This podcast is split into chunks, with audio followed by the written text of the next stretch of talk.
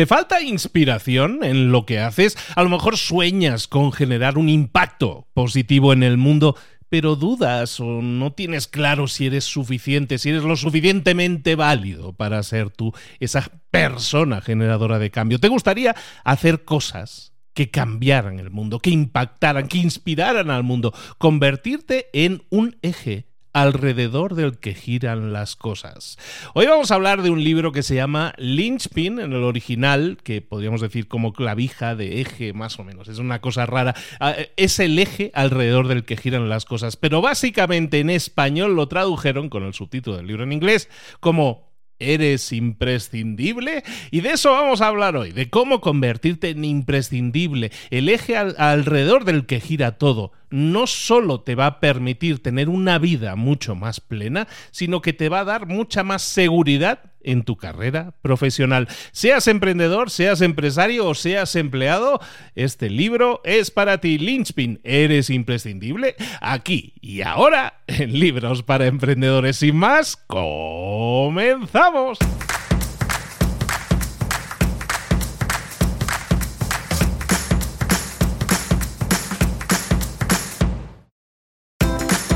Bienvenidos al podcast Libros para Emprendedores. Para alcanzar el éxito en cualquier negocio que quieras emprender, debes formarte, debes estudiar, aprender para emprender. Y para ello, no hay nada mejor que un libro.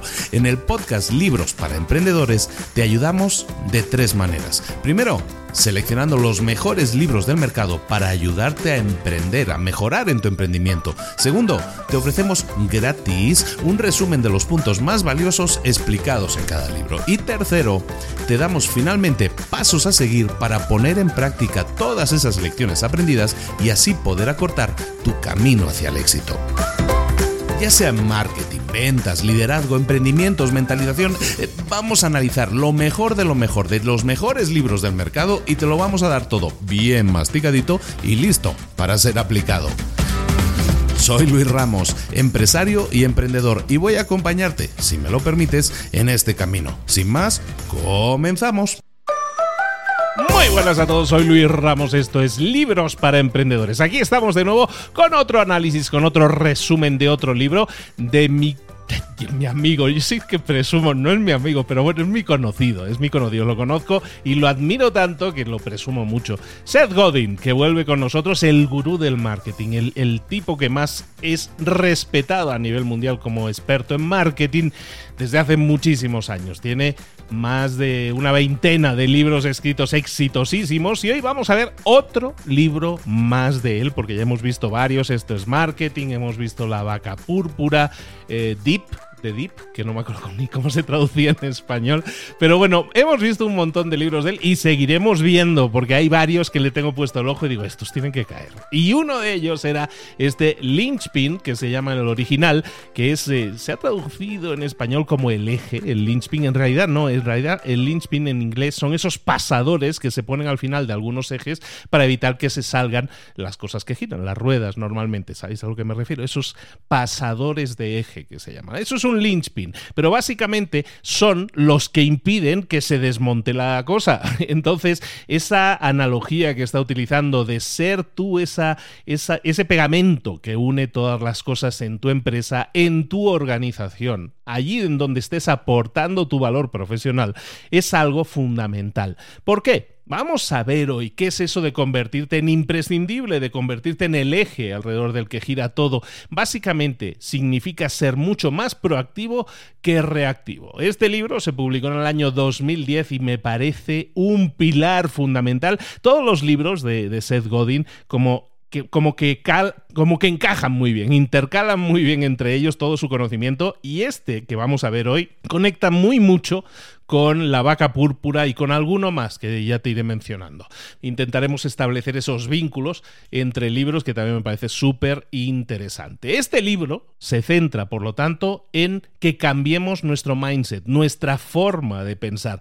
Este libro nos busca mostrar una nueva forma de pensar que nos empodere, que nos permita vivir al potencial máximo al que estamos destinados a hacer y que muchas veces no alcanzamos porque o no lo acabamos de definir nosotros mismos o no nos creemos que podamos alcanzarlo. Ya sea que quieras eh, comenzar tu propio negocio, ya sea que tengas un negocio, ya sea que tengas un empleo, ser un eje, ser imprescindible, da igual lo que quieras alcanzar en la vida, te va a permitir el serlo, te va a permitir alcanzar muchas metas en tu vida tener una vida plena a nivel profesional nos ayuda muchísimo, nos ayuda muchísimo, la disfrutamos mucho más y nos impacta muy positivamente en todas las áreas de nuestra vida. Entonces, si vamos a hablar de mindset, de mentalidad, ¿cuál es esta mentalidad Lynchpin? ¿Cuál es esta mentalidad de ser imprescindible? Bueno, eh, Seth Godin en el libro nos lo define como que ser un Lynchpin, ser un eje, es eh, básicamente la, es ser una persona que ve su trabajo como un regalo para los demás, como una aportación para los demás, para el mundo incluso podríamos decir. Son gente a los que seguir órdenes eh, no les gusta tanto como definir su propio camino. Y sobre todo son gente comprometida con ser ellos mismos. De acuerdo a Seth Godin, eh, abrazar, aceptar este mindset como propio es clave si quieres vivir una vida plena a nivel profesional y a nivel personal. Entonces, ¿cuáles son las características que definen a un eje, a un linchpin? Bueno, la característica número uno es que las personas imprescindibles se automotivan, se motivan a sí mismas para así poder ver que su trabajo es un regalo para los demás. Se motivan a sí mismas para ver que su trabajo es un regalo para los demás. Eh, en el libro se nos explica que esta característica que define a estas personas imprescindibles es que ven su trabajo como ese regalo que, que están entregando a otros y no lo ven su trabajo como una obligación o como una transacción. Si tú eres un empleado, por ejemplo, tu regalo podría ser cualquier esfuerzo que tú estés poniendo en tu trabajo más allá de los requerimientos mínimos de tu trabajo. Muchas veces tenemos descripciones de lo que tiene que ser nuestro empleo, nuestro trabajo, nuestras tareas. Todo esfuerzo de más que tú pongas sobre esos requerimientos mínimos, todo eso es ese regalo que tú le estás dando, no a esa empresa, no a tu jefe, se lo estás dando al mundo porque estás aportando de más. Ese esfuerzo extra es un regalo porque va a generar un impacto positivo en la vida de alguien aunque tú no estés seguro de a quién va a ser y aunque tú no estés seguro o segura de que vas a recibir algo de regreso. Por ejemplo, un museo. Imagínate un museo, y este es un ejemplo que mucha gente le puede hacer mucho clic y muy fácil de entender. Imagínate los guías que hay en los museos, que son esos guías que te enseñan los cuadros, van de sala en sala enseñándote aquí están las meninas de Velázquez, aquí está, no sé Imagínate ese guía que está guiando a un grupo, a un tour de personas y que está recitando de memoria un guion que ya tiene más que aprendido y repetido. Y es lo único que hace. ¿Por qué? Porque es lo que le pagan por hacer. En contraste, pensemos en alguien imprescindible, en un eje, en un linchpin, que es ese guía que está guiando también a un tour de personas y que a lo mejor le está haciendo preguntas para conocer, para conocer, a la persona que les está acompañando, ese grupo de personas que les está acompañando, les hace preguntas, participa, eh, genera chistes, a lo mejor genera un buen ambiente, les explica datos históricos fascinantes que a lo mejor no sabían, se sale del guion establecido, pero hace que las personas que van al museo reciban un regalo que es la mejor experiencia posible que ese museo les puede ofrecer y que se basa no solo en las características propias del museo y sus pinturas y esculturas, sino en esa capa adicional de regalo que le ha dado esa persona de hacer esa experiencia inolvidable. Lo bonito de esto es que tú ves entonces tu trabajo como un regalo. En vez de estar buscando a ver qué es lo que voy a ganar, si hago esto, cuánto me van a pagar o cuánto me van a dar, veo mi trabajo, veo mi esfuerzo como un regalo y estoy regalando ese regalo de forma incondicional para que otros se sientan más felices. Y trabajas duro para ello sin expectativa de una recompensa. Básicamente lo que está sucediendo aquí es que te conviertes en una persona que está motivada internamente en vez de ser motivada externamente. Dado que el impacto de tu regalo en otros es lo que te da la satisfacción, tu emocionalidad, te, conviertes en alguien que está emocionalmente invirtiendo en que tu trabajo tenga éxito, porque sabes que afecta a la gente de forma positiva, Y ese es tu premio. Esa motivación es intrínseca, eh, está dentro de ti, de dentro hacia afuera, y es lo que hace que tú persistas cuando vienen mal dadas, cuando pasan cosas que no eran predecibles, cuando llegan los malos tiempos, cuando llega la tormenta, te hace persistir. ¿Por qué? Porque tu motivación es interna. Sabes aprender de tus errores, sabes avanzar hacia algo más constructivo. Tienes metas que estás buscando alcanzar y tu energía y tus regalos así lo indican. Entonces, si entendemos esto como buscar hacer un trabajo más creativo con lo que estés haciendo, recordemos, da igual que seas empleado, emprendedor o empresario, si estamos buscando hacer algo más constructivo para que impacte más positivamente a la gente. Mucha gente puede decir en este punto, espérate Luis, a ver, ¿qué es esto? Eh, mi jefe se va a aprovechar de mí inmediatamente. Eh, ¿Por qué? Porque los jefes se aprovechan de uno, no me van a dar apoyo, se van a aprovechar y entonces toda esa energía va a ser mal gastada.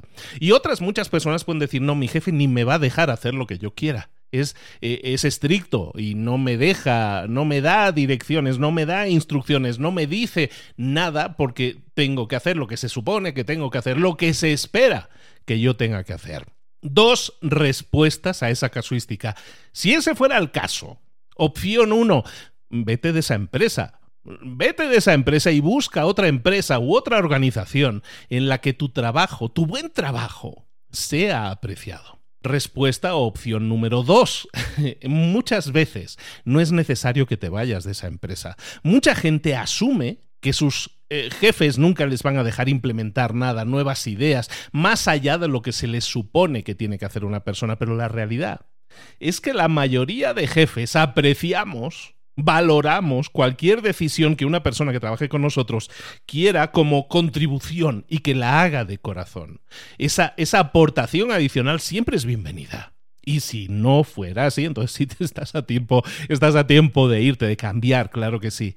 Pero eso significa que muchas veces tienes que plantear las cosas. Por ejemplo, Imagínate que mm, hay un libro que vimos que se llamaba, eh, ¿cómo se llama? Responsabilidad extrema, Extreme Ownership, de Joko Willink, de estos Navy SEALs.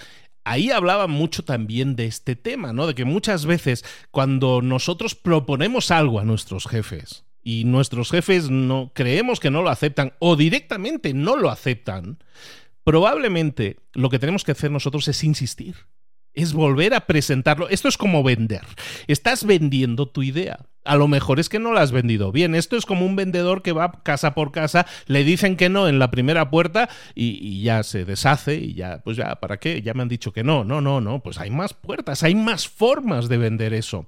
Hay un libro que también vimos que se llama Vender es humano, en el que también dice que siempre estamos vendiendo. Revísalo también si quieres, está aquí en el mismo sitio donde estás escuchando esto. Vender es humano, libros para emprendedores. Ahí lo tienes. Entonces, de lo que estoy hablando es que muchas veces quieres hacer cosas innovadoras en tu empresa dices, que no me dejan, es que en mi empresa no me dejan, me tienen limitado, me cortan las alas, ¿no? Son comentarios muy típicos. Lo que tienes que hacer entonces es volver a insistir, vender mejor tu idea. ¿Por qué? Porque a lo mejor no estás siendo lo suficientemente profesional, respetuoso o persuasivo que podrías llegar a ser. Inténtalo de nuevo y a ver qué pasa y busca otros enfoques, otros ángulos a la hora de vender las cosas. Estamos hablando de características de los linchpins, ¿no? De las personas que son eje, de las personas que son imprescindibles en una organización. Segunda característica. Hemos visto la primera característica, recordemos, es eh, los eh, se automotivan, ¿no? son ah, gente automotivada con motivación intrínseca que ven su trabajo como un regalo, ¿no? Característica número dos, solo siguen sus propias instrucciones. Cuando tú defines que estás creando algo, que estás innovando en algo y ves tu trabajo como un regalo, entonces tú vas a decidir cuál es la mejor forma de entregar los regalos. Porque es tu regalo, tú decides cómo lo envuelves tu regalo, tú decides qué regalo es, cómo lo envuelves y cómo lo vas a entregar. Y dado que tu motivación es generar un impacto positivo en otras personas, los ejes, los imprescindibles, están siempre constantemente buscando nuevas y mejores formas de impactar en nuestro trabajo. En vez de seguir instrucciones o de eh, cumplir con las expectativas de otras personas. Nosotros vamos siempre un paso más allá, somos ejes, somos imprescindibles, trabajamos en resolver cualquier problema que encontremos, incluso si vemos que eso puede hacer poner, peligrar, poner en peligro eh, los regalos que queremos dar. No nos rendimos, buscamos resolver los problemas, aunque eso técnicamente no sea parte de nuestro trabajo. En corto, la gente que son linchpins, que son ejes, que son imprescindibles, no hacen el trabajo que se les asigna. Hacen el trabajo que ellos se autoasignan. Idealmente, los jefes que son ejes, los jefes que son imprescindibles o tus propios jefes, te van a dar esa autonomía y esa autoridad de hacer las cosas de, forma diferente, de experimentar en el trabajo, de creer en ti, de creer que vas a encontrar nuevas formas de contribuir, de dar valor, de aportar valor al equipo, a la empresa, a la organización. También es cierto, y esto nos lo señala Seth Godin en el libro, que muchas veces cuando seguimos nuestras propias directivas, nuestras, propias instrucciones, eh, puede que la gente que está a nuestro alrededor, otra gente del equipo, otra gente que está en la empresa, empiece a criticarnos o a ser incluso un poco hostiles eh, a nosotros. ¿Por qué? Porque nos ven como gente que está generando algún cambio, que hace cosas diferentes, que hacen ruido que parece no, no, que no va de acuerdo con lo que tienen que ser las cosas. No, esto no es católico, ¿no?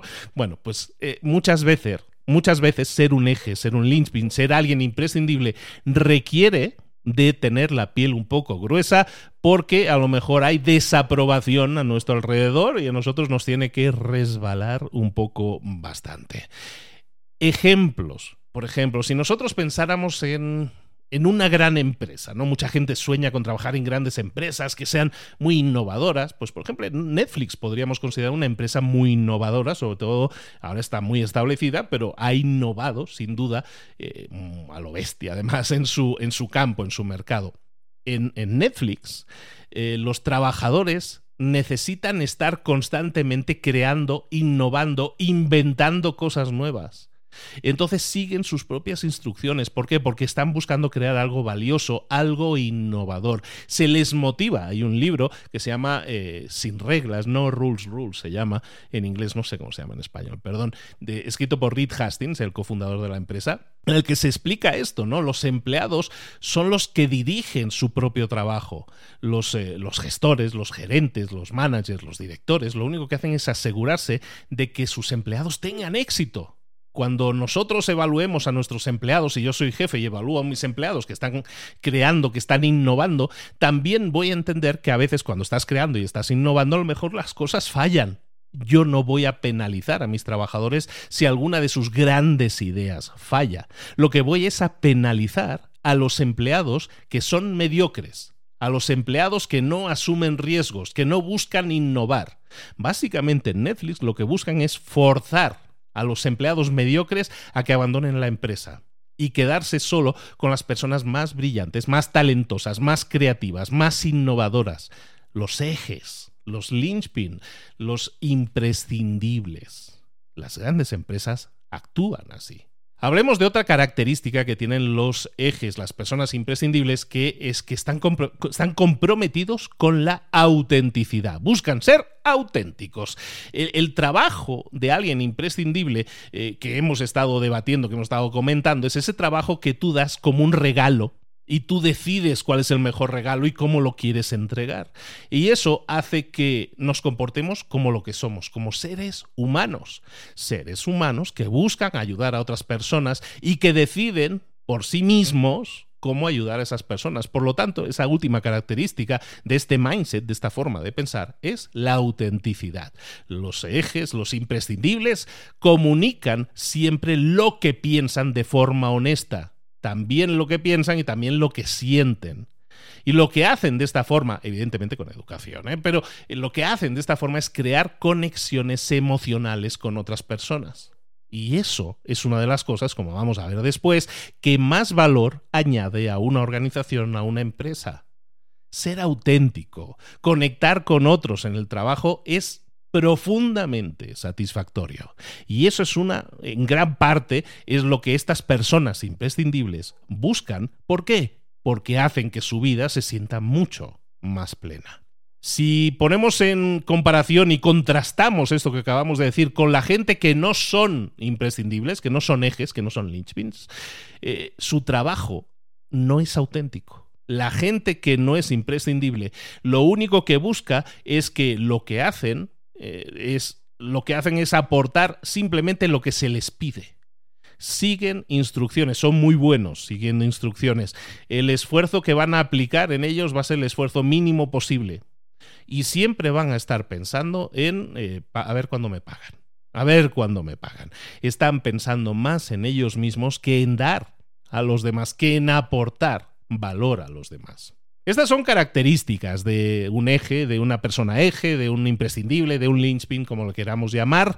¿Por qué? deberías ser tú ese eje, esa persona, convertirte en alguien imprescindible. Ser alguien imprescindible hoy en día es la mejor estrategia para asegurarte tu trabajo, la seguridad en tu trabajo en un mundo laboral cada vez más incierto. Apenas hace una o dos generaciones veníamos, estábamos, veníamos de una programación que venía dada desde dos siglos atrás, desde el auge de la, de la economía de, la revolución industrial.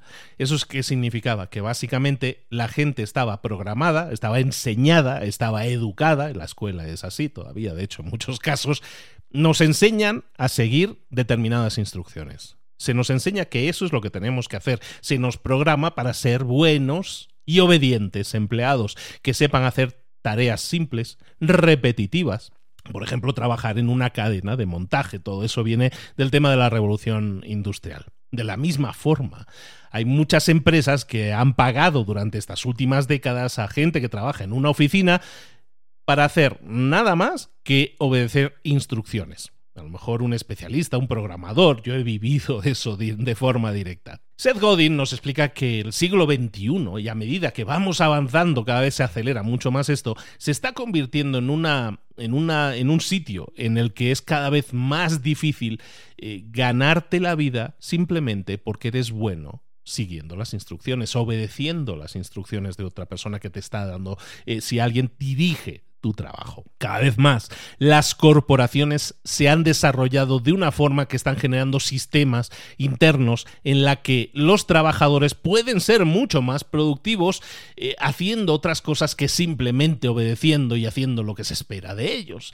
Es decir, cada vez más los trabajos se están convirtiendo, están buscando que los trabajos aporten más a la empresa, sean más creativos, que los trabajos, incluso los trabajadores en este caso, necesiten muchas veces mucha menos experiencia, muchas menos habilidades para desarrollarse, simplemente que tengan ganas de hacerlo y que tengan unas ciertas características que se les pueden enseñar a nivel educativo. No necesitan tener una carrera muchas veces para ejecutar un determinado trabajo. Y con los últimos avances tecnológicos, desde el auge de Internet hace unas décadas hasta ahora el auge de las inteligencias artificiales, cada vez las empresas van a automatizar mucho más las tareas, van a delegar todo ese trabajo a la tecnología y entonces la gente que simplemente sepa hacer, mm, apretar un botón, básicamente, lo que van a tener es cada vez una paga peor. Van a estar menos buscados y van a tener una peor paga. Tenemos que entender, por lo tanto, que la economía actual está demandando gente imprescindible, linchpins, está generando nuevos, eh, la necesidad de cubrir puestos para personas eje, personas clave los trabajos para personas clave, para personas imprescindibles, cada vez están más demandados, cada vez están mejor pagados y cada vez te dan una seguridad mayor. De hecho, las personas que sean imprescindibles en su empresa no se pueden ir de la empresa. Vamos, si, alguna vez levanta la mano y dicen, jefe, que me voy, esa empresa va a hacer todo lo posible porque no se vayan. ¿Por qué? Porque alguien que se convierte en imprescindible no solo es valorado en su trabajo, sino que también es valorado en el mercado.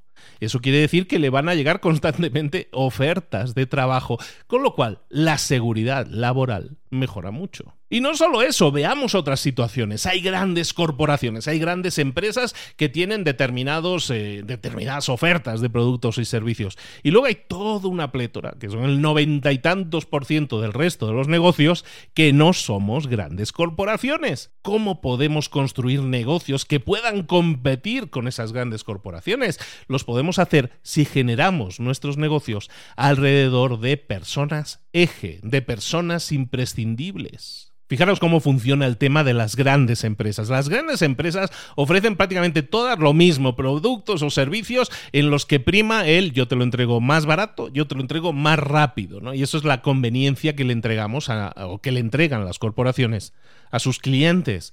Los pequeños negocios, ¿cómo pueden construir algo que compita con eso? Lo que tienen que hacer es no competir por precios, no competir por velocidad, sino competir porque están entregando un valor de alta calidad, un producto, un servicio de altísima calidad, que además excede, supera las expectativas de los clientes. Es decir, que buscan dar un valor diferencial, algo único algo que una gran corporación no puede dar a nivel de personalización o a nivel de, carácter, ¿no? De, de personalidad. Y eso es algo que nos lleva a conectar este punto en concreto para aquellos que sean emprendedores o empresarios o que les gustaría hacerlo, nos conecta directamente con otro libro de Seth Godin, en el cual se trata precisamente todo eso. Se trata precisamente esto de que en un mercado que está demasiado saturado de grandes corporaciones que lo venden todo más barato, lo que tienes que hacer es no ser uno más, sino ser uno que destaque, ser una vaca púrpura en un campo de vacas de color café, de color marrón. Si tú tienes una idea que es potente, una idea de gran calidad, tienes que llevarla al extremo buscar esa característica que la hace diferente y explotarla al máximo. Buscar tu factor diferencial. Mírate el resumen de, o escúchate el resumen en este caso de la vaca púrpura. También vete aquí donde estés escuchando esto, puedes hacer en el buscador, buscar ahí directamente vaca púrpura, libros para emprendedores. Y ahí tienes el resumen completo en el que hablamos de eso, de cómo buscar ese factor diferencial, de cómo ser una, una vaca púrpura en vez de una vaca más. Bueno, entonces, estamos hablando de que los, eh, los, ejes, los imprescindibles, tienen también unas características que les permiten ser diferenciales.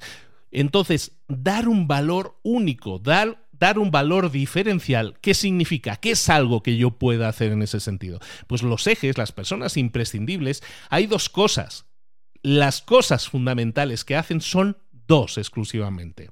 Los ejes, las personas imprescindibles, innovan y las personas imprescindibles generan, construyen relaciones emocionales. Ojo, porque estas son las dos grandes características que tú tienes que desarrollar para ser alguien imprescindible. Ser innovador, ser innovadora y construir relaciones emocionales. ¿Qué significa ser innovador? Significa que muchas veces cuando hay un problema o que nos enfrentamos a la resolución de un problema, alguien que es imprescindible, alguien que es un eje, un linchpin, están constantemente innovando, significa que están buscando nuevas formas de resolver un problema. Porque los problemas a lo mejor no se ha empezado lo suficiente y se ha tomado la decisión de resolverlo de una determinada manera y esta persona va a buscar a innovar de hacer las cosas, para hacer las cosas de forma diferente.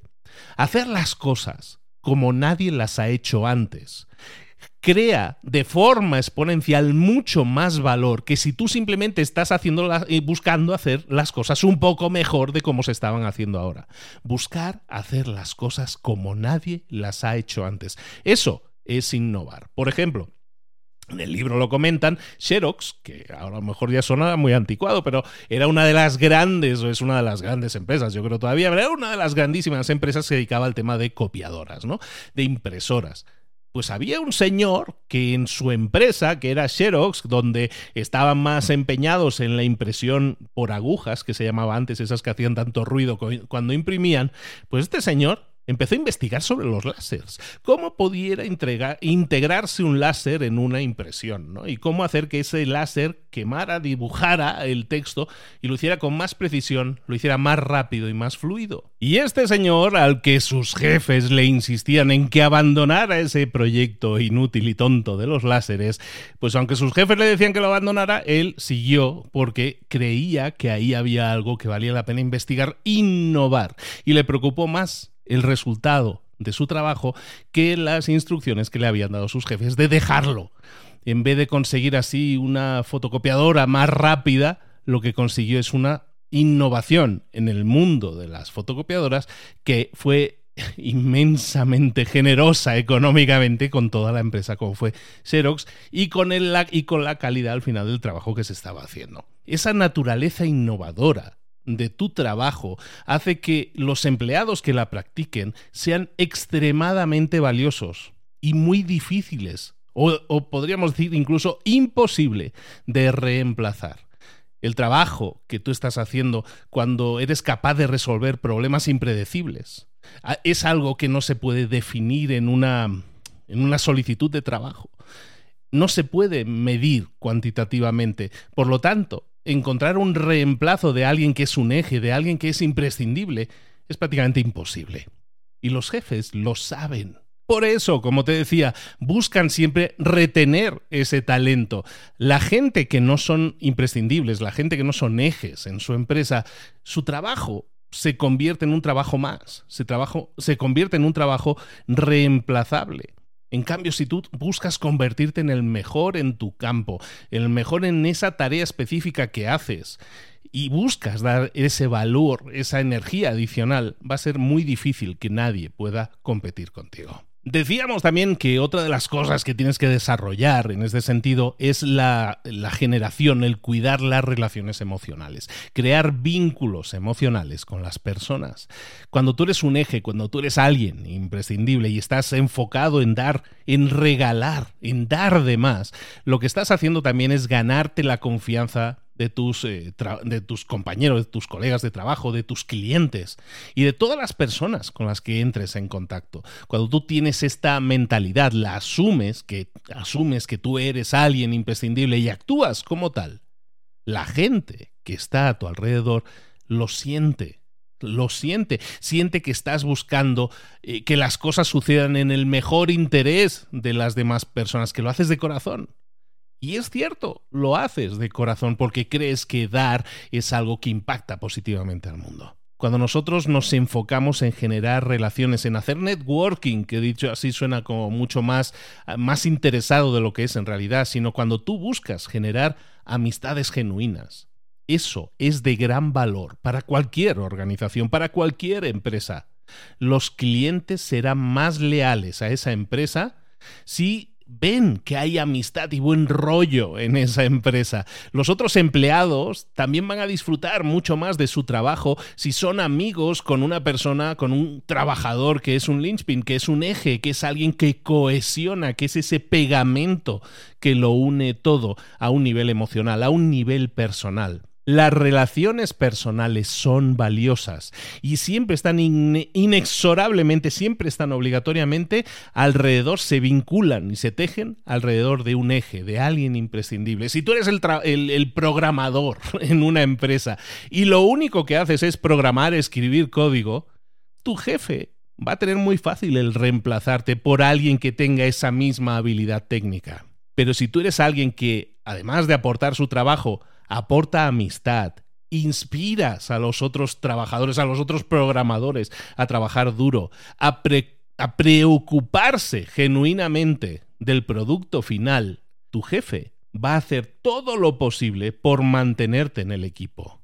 No eres alguien más, eres imprescindible. Entonces hablemos ahora de cómo adoptar, qué pasos tienes que dar para adoptar esta mentalidad de eje, mentalidad de, de cohesionador, mentalidad de persona imprescindible. Hay tres cosas que puedes hacer de forma muy específica para convertirte en alguien imprescindible. La primera es que enfrentes tus miedos y los superes.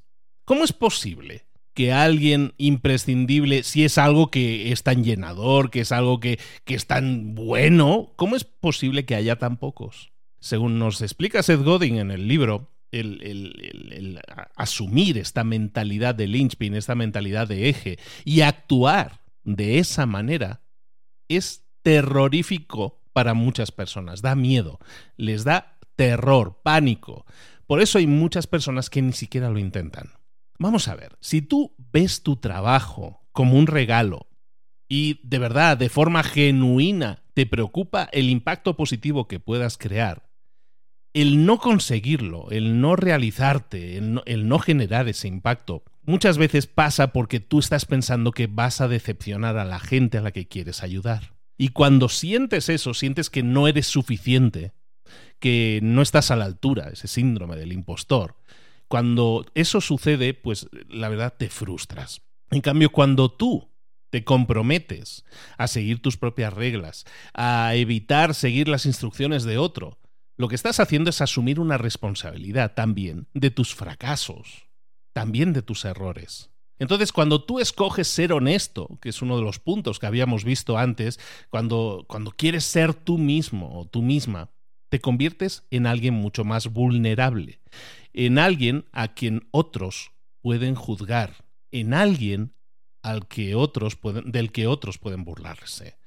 Entonces, Seth Godin en el libro habla de que estas partes primitivas de nuestro cerebro, ¿no? Este, esta parte en la que están los miedos más atávicos de la, de la persona, el miedo al fracaso, el miedo a la desaprobación social, nosotros los vemos como, como peligros de vida o muerte. Entonces, claro, nuestro cerebro nos intenta proteger y nos dice, evita esos riesgos, evita que la gente te desapruebe. Esos miedos, si sucumbimos a esos miedos, lo que hacen es que evitemos el escrutinio de otros, la crítica de otros. Entonces, ¿qué hacemos? Sucumbimos a ese miedo. Nos sometemos a ese miedo. Y en el, en el corto plazo, lo que hacemos es someternos a ese miedo, sucumbir, y eso nos causa sufrimiento en el largo plazo. ¿Por qué? Pues básicamente porque no podemos realizarnos profesionalmente, porque no podemos tener la seguridad de que somos alguien imprescindible. Y entonces preferimos escoger un trabajo seguro, entre comillas, un trabajo que nos permita seguir órdenes y así evitar la crítica de otros. ¿Qué podemos hacer? para superar ese miedo? ¿Qué podemos hacer para convertirnos en alguien imprescindible y actuar, dar pasos adelante a pesar de ese miedo? Hay dos consejos que nos invita a seguir para, pues para intentar controlar, superar estos miedos. El primer tip, el primer consejo es que aceptemos el miedo en vez de intentar calmarlo. Nos explica Godin en el libro que muchas veces la gente reacciona ante un miedo intentando desesperadamente hacer lo que sea para así hacer que se vaya, ¿no? Entonces hacemos eh, cualquier cosa, básicamente. lo que estamos haciendo entonces es actuar de forma irracional y actuar de forma irracional no es nunca efectivo. Entonces nos indica que cuando nosotros sintamos un miedo, no tenemos que hacer lo que sea para calmarlo, lo que sea para aliviarlo, sino simplemente esperar. El esperar a que el miedo pase, el esperar que simplemente esperando a que pase nos vamos a dar cuenta de que no pasa nada, de que realmente no era tan grave, eso nos va a ayudar a superarlo. Y lo segundo que podemos hacer es entender también, el segundo consejo es que veamos el miedo como una guía. No debemos aceptar el miedo como una sensación de, de incomodidad, de que voy por el, mal, por el mal camino. En el libro nos, nos indican que, que, si muchas veces sentimos miedo por, eh, porque sentimos miedo por intentar hacer algo, ese miedo es una guía, ese miedo es una brújula cuando nosotros tenemos esta mentalidad de eje, esta mentalidad de imprescindibles, muchas veces vamos a encontrar que, sentimos miedo ante una elección. Tenemos una elección, el camino A, el camino B, y hay una que nos da más miedo que la otra. Imagínate que eres un emprendedor que está viendo si, si quiere vender su empresa o no quiere vender su empresa. Si te da miedo no vender la empresa, pues probablemente es que no, deberías venderla porque eh, seguramente lo que sucede es que crees que la misión de la empresa es tan importante que te da miedo que alguien llegue y la estropee. Entonces, el miedo te está indicando el camino a seguir. Muchas veces encontramos que la respuesta intuitiva es evitar aquello que nos da miedo evitar aquello que nos da miedo, según nuestro cerebro, es básicamente evitar aquello que pueda ser arriesgado. Pero, como estamos diciendo aquí, cuando nosotros tenemos esta mentalidad de ser imprescindibles, Cuando nosotros sentimos miedo, lo que estamos viendo es una brújula que nos dice, sí, por ahí te da más miedo, pero por ahí es el camino. ¿Por qué? Porque sientes más responsabilidad al fracaso, ante el fracaso, y eso es el miedo que sientes. Por lo tanto, aquella elección a la que te enfrentes y que te da miedo tomar, esa es la correcta, esa es la que deberías estar tomando. La segunda, la segunda acción, decíamos, eran tres acciones que nosotros tenemos que desarrollar para ser eh, ejes, para ser imprescindibles. La segunda es que evitemos la perfección. Muchas personas realizan su trabajo y buscan que sea perfecto. En el libro se nos dice, y esto es algo que hemos comentado ya varias veces por aquí, que la perfección normalmente es algo malo. Es un símbolo, es un signo de que no estamos innovando lo suficiente. Si tú eres capaz de hacer algo, lo que sea, hacer cualquier tipo de tarea a la perfección, lo único que eso significa es que estás cumpliendo con las expectativas que otra persona ha puesto sobre ti. Cuando nosotros buscamos que nuestro trabajo tenga realmente un impacto en otras personas, lo que tenemos que buscar es hacer algo que no se haya hecho antes, que nadie haya hecho nunca. En vez de buscar la perfección, busca la originalidad, busca el generar un impacto positivo. Y claro que va a ser imperfecto, es la primera vez que se lleva a cabo, es la primera vez que se realiza, pero va a ser innovador, que como hemos estado comentando es otra característica que nosotros tenemos que desarrollar. ¿Cómo podemos superar esta obsesión por la perfección que tienen muchas personas? Pues lo primero que tienes que hacer es forzarte a ti mismo a terminar cualquier trabajo imperfecto. Esta habilidad es una habilidad muy difícil de encontrar. La habilidad de terminar un proyecto y presentarlo al mundo en una fecha determinada preestablecida, no importando lo bien o mal que esté, es algo que muy pocas personas se atreven a hacer. Define una fecha límite para tu próximo proyecto, para esa tarea que tienes que realizar y que no estás seguro todavía o segura de cómo tienes que crearla. Define una fecha límite. Y aunque tu trabajo no sea el mejor, aunque tu trabajo no sea perfecto, aunque se sienta una obra no terminada, algo a medias, entrégaselo a los demás, a los que habías dicho que les ibas a entregar.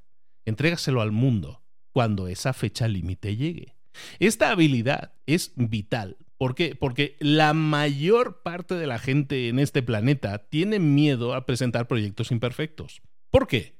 Porque tiene miedo a la crítica de los demás, como decíamos antes. ¿Y qué, sucede? Pues que empiezan a dedicar demasiado tiempo a trabajar en esos proyectos y normalmente nunca los terminan. Quedan inacabados porque perdemos el empuje, las ganas o lo que fuera. Cuando nosotros nos, nos acostumbramos a entregar un trabajo que sabemos que no es 100% perfecto, pero es efectivo, por imperfecto que sea, si es efectivo y si puede realizar una tarea por mínima que sea, eso es un éxito, aunque no sea perfecto. La prueba de que este proceso es eficaz la tienes a tu alrededor. La gente que realmente es influyente en su trabajo normalmente lo que hacen es publicar su trabajo de forma inmediata, comunicarlo al mundo de forma inmediata, aunque no sea perfecto. Tienes que mostrar tu trabajo, entregárselo al mundo lo antes posible. Y otro consejo al respecto, en este caso, es que también comencemos a pensar en aceptar los resultados negativos y a hacerlo con calma, con entereza. Como hemos estado debatiendo en este resumen, en este análisis, ser un eje, ser alguien imprescindible, significa que vas a ver tu trabajo como un regalo eh, y que te vas eh, estás involucrado o involucrada emocionalmente en el efecto que va a causar en otras personas. Pero hay algo que paradójicamente va en contra de esto que acabamos de decir, que es que aunque nosotros buscamos que nuestro trabajo genere un impacto positivo en otros, y eso nos emociona, nos llena, tenemos que ser emocionalmente indiferentes, nos tiene que importar mucho menos, si nuestro trabajo no es aceptado por esas otras personas, si no vemos que al final haya generado un impacto positivo en otros. Eso nos tiene que dejar de alguna forma indiferentes, es decir, el, fallo, el fracaso, nos tiene que importar menos como el hecho de aprender de ese fracaso. Si tú realmente quieres, quieres entregar algo positivo, tienes que entender que eso va a ser una prueba tras otra, va a haber una iteración tras otra. No vamos a acertar, no vamos a hacer todo a la primera. Si ya has fracasado y hiciste un intento, lo que decíamos antes, le has presentado una idea a tu jefe y no te la ha aceptado, ¿qué tenemos que hacer? Pues desapegarnos emocionalmente de esa negativa y pensar, voy a buscar otra forma de presentárselo, voy a hacer otra presentación diferente de esta idea que le haga mucho más difícil a esa persona decirme que no. El cultivar esa indiferencia ante el fracaso no quiere decir que me deje de importar, al contrario, me importa poco que haya fracasado, porque simplemente es la señal de que tengo que intentarlo de forma diferente recordarte constantemente esto te va a ayudar a no rendirte, a seguir adelante, a aceptar estoicamente, como decía aquel libro que también hemos resumido, que el obstáculo es el camino. Tercera cosa que debes poner en práctica si quieres ser un eje, si quieres ser alguien imprescindible en tu organización, en tu empresa, en tu vida profesional. Esta.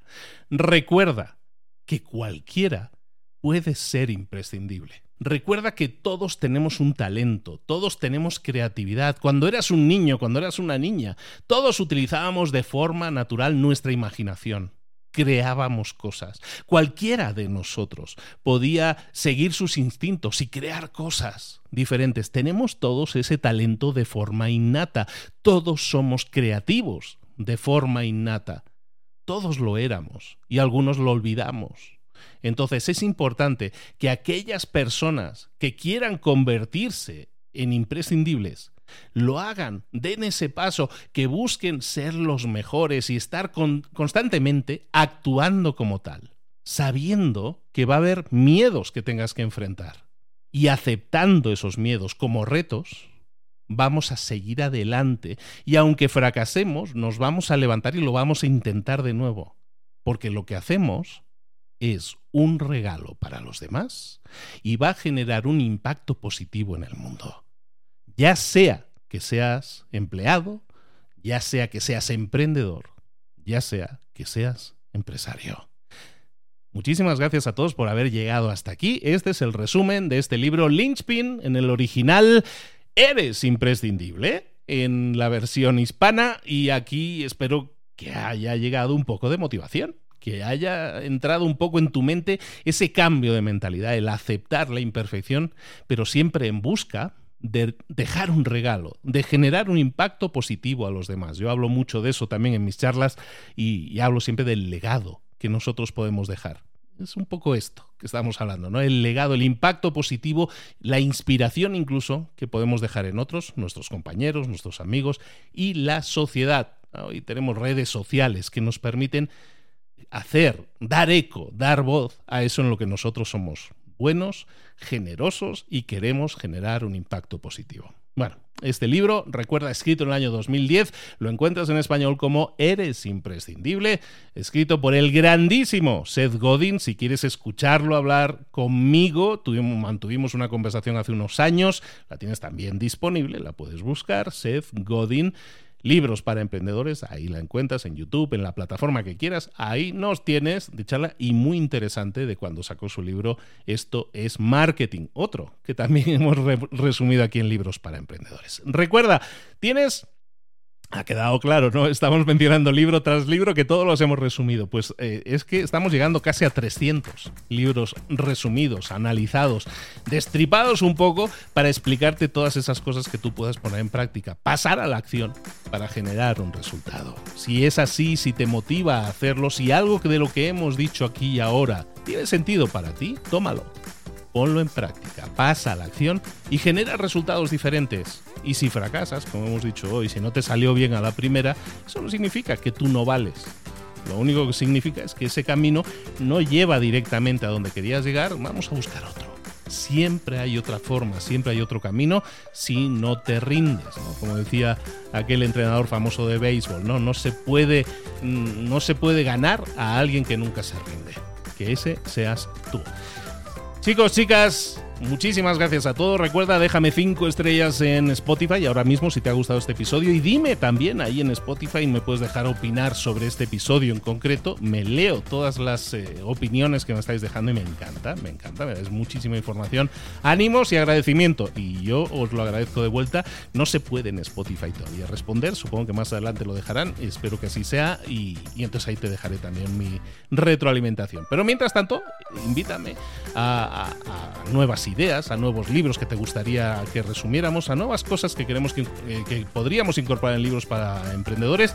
Invítame a esas ideas que circulan por tu mente también y compártelas conmigo para que las podamos compartir con todos. Eh, nada más, eh, nos vemos por aquí esta misma semana con un nuevo episodio. Recuerda que ahora los miércoles estamos haciendo una nueva serie que llamo ADN acelerador de negocios y que es súper interesante porque te busco dar precisamente cosas que puedas poner en práctica, que puedas pasar a la acción y generar resultados diferentes de forma inmediata, con muchos ejemplos y acciones específicas. A mí ya sabes que me gustan esas cosas. Lo tienes dentro de un par de días y se llama ADN, esa es la nueva serie dentro de libros para emprendedores y todo gratis. Venga, nos vemos de aquí un par de días con un nuevo episodio. Besos y abrazos. Hasta luego.